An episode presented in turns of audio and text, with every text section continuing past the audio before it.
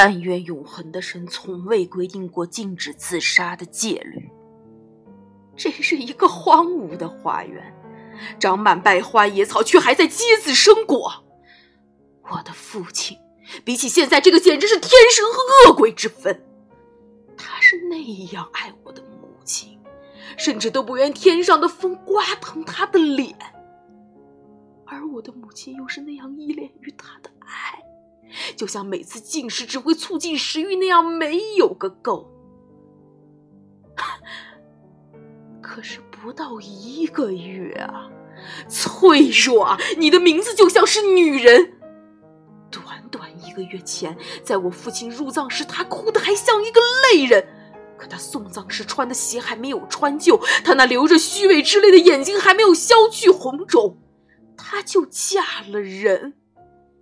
她就嫁给了我父亲的兄弟，我的叔叔。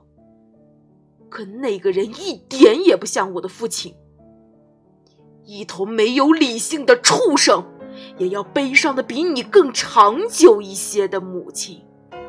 那不是什么好事儿，也不会有什么好结果的。可是碎了吧，我的心。我必须管住我的嘴。